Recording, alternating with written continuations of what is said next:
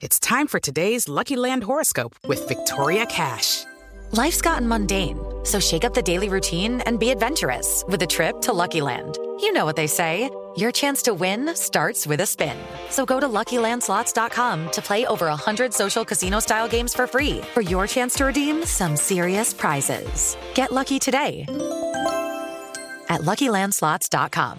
Available to players in the U.S., excluding Washington and Michigan. No purchase necessary. VGW Group. Void or prohibited by law. 18 plus. Terms and conditions apply. Siete en punto, panorama informativo 88.9, información que sirve. Yo soy Alejandro Villalbazo en el Twitter, arroba Villalbazo. 13 es miércoles 16 de diciembre.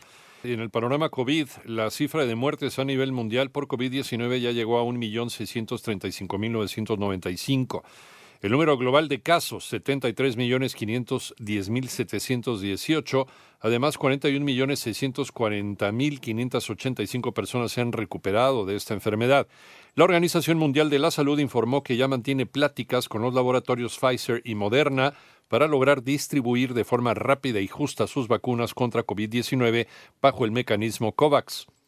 La gran mayoría de la población en México somos susceptibles a contraer COVID. Moni Barrera. La Secretaría de Salud informó que ya se registraron 1.267.000 casos confirmados de COVID en el país y 115.099 muertes, lo que representa en las últimas 24 horas 11.228 casos nuevos y 801 decesos. Solo 25% de los mexicanos tienen evidencia de haber sido expuestas al SARS-CoV-2. Tres cuartas partes no, por lo tanto todavía la gran mayoría de la población somos susceptibles a esta infección. Hugo López Gatel subsecretario de Prevención y Promoción de la Salud, consideró que los tres casos de reinfección de COVID en el Instituto Nacional de Ciencias Médicas y Nutrición son casos anecdóticos. Posibles segundas infecciones o reinfecciones son un número casi diríamos anecdótico de casos. En realidad no hay una cuenta exhaustiva de segundas infecciones porque muchas de ellas no existe la evidencia completa de si realmente esta segunda infección es causada por la misma cepa del virus que ha reactivado o bien es una nueva exposición al virus. En 889 Noticias, Mónica Barrera.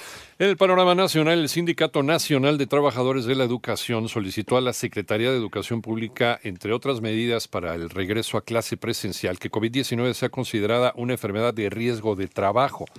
En tanto, la Cámara de Diputados acordó sancionar a quienes tomen casetas en carreteras del país con fines de lucro. Las sanciones irán de tres meses a siete años de prisión y multa de 100 a 500 veces el valor de la unidad de medida y actualización vigentes. Además, el Instituto Nacional Electoral anunció que se convocará a los ciudadanos nacidos durante los meses de agosto y septiembre para formar parte de las mesas directivas de casilla en los comicios 2021.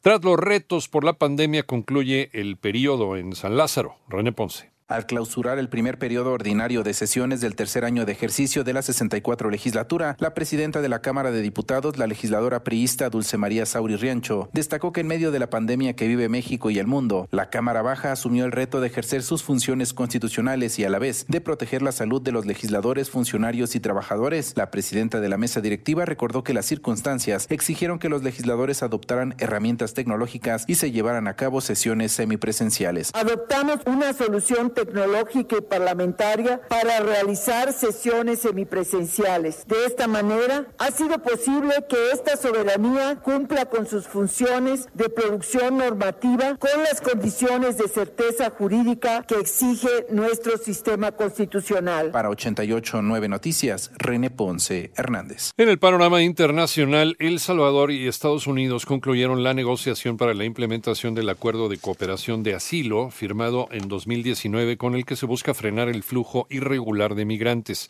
En tanto, Fiji se prepara para el embate del poderoso ciclón Yasa que se acerca a la pequeña nación insular del Pacífico Sur con categoría 5. Este meteoro podría azotar el archipiélago el jueves por la noche o el viernes por la mañana. Y hoy miércoles un sismo magnitud 6.1 sacudió la provincia de Sarangani en la zona meridional de Filipinas, informa el Servicio Geológico de los Estados Unidos. Hasta el momento, afortunadamente, no hay reporte de víctimas. El Servicio Integral de Ecuador informó que al menos cinco personas fallecieron tras un motín en la cárcel de La Tacunga por disputas de poder entre organizaciones delictivas. Mientras tú escuchas este podcast, Lysol está ayudando a miles de niños con el programa Contigo creado para ayudar a prevenir enfermedades respiratorias y romper la cadena de infección con buenos hábitos de higiene y desinfección. Conoce más en lysol.com.mx. Cuida el agua.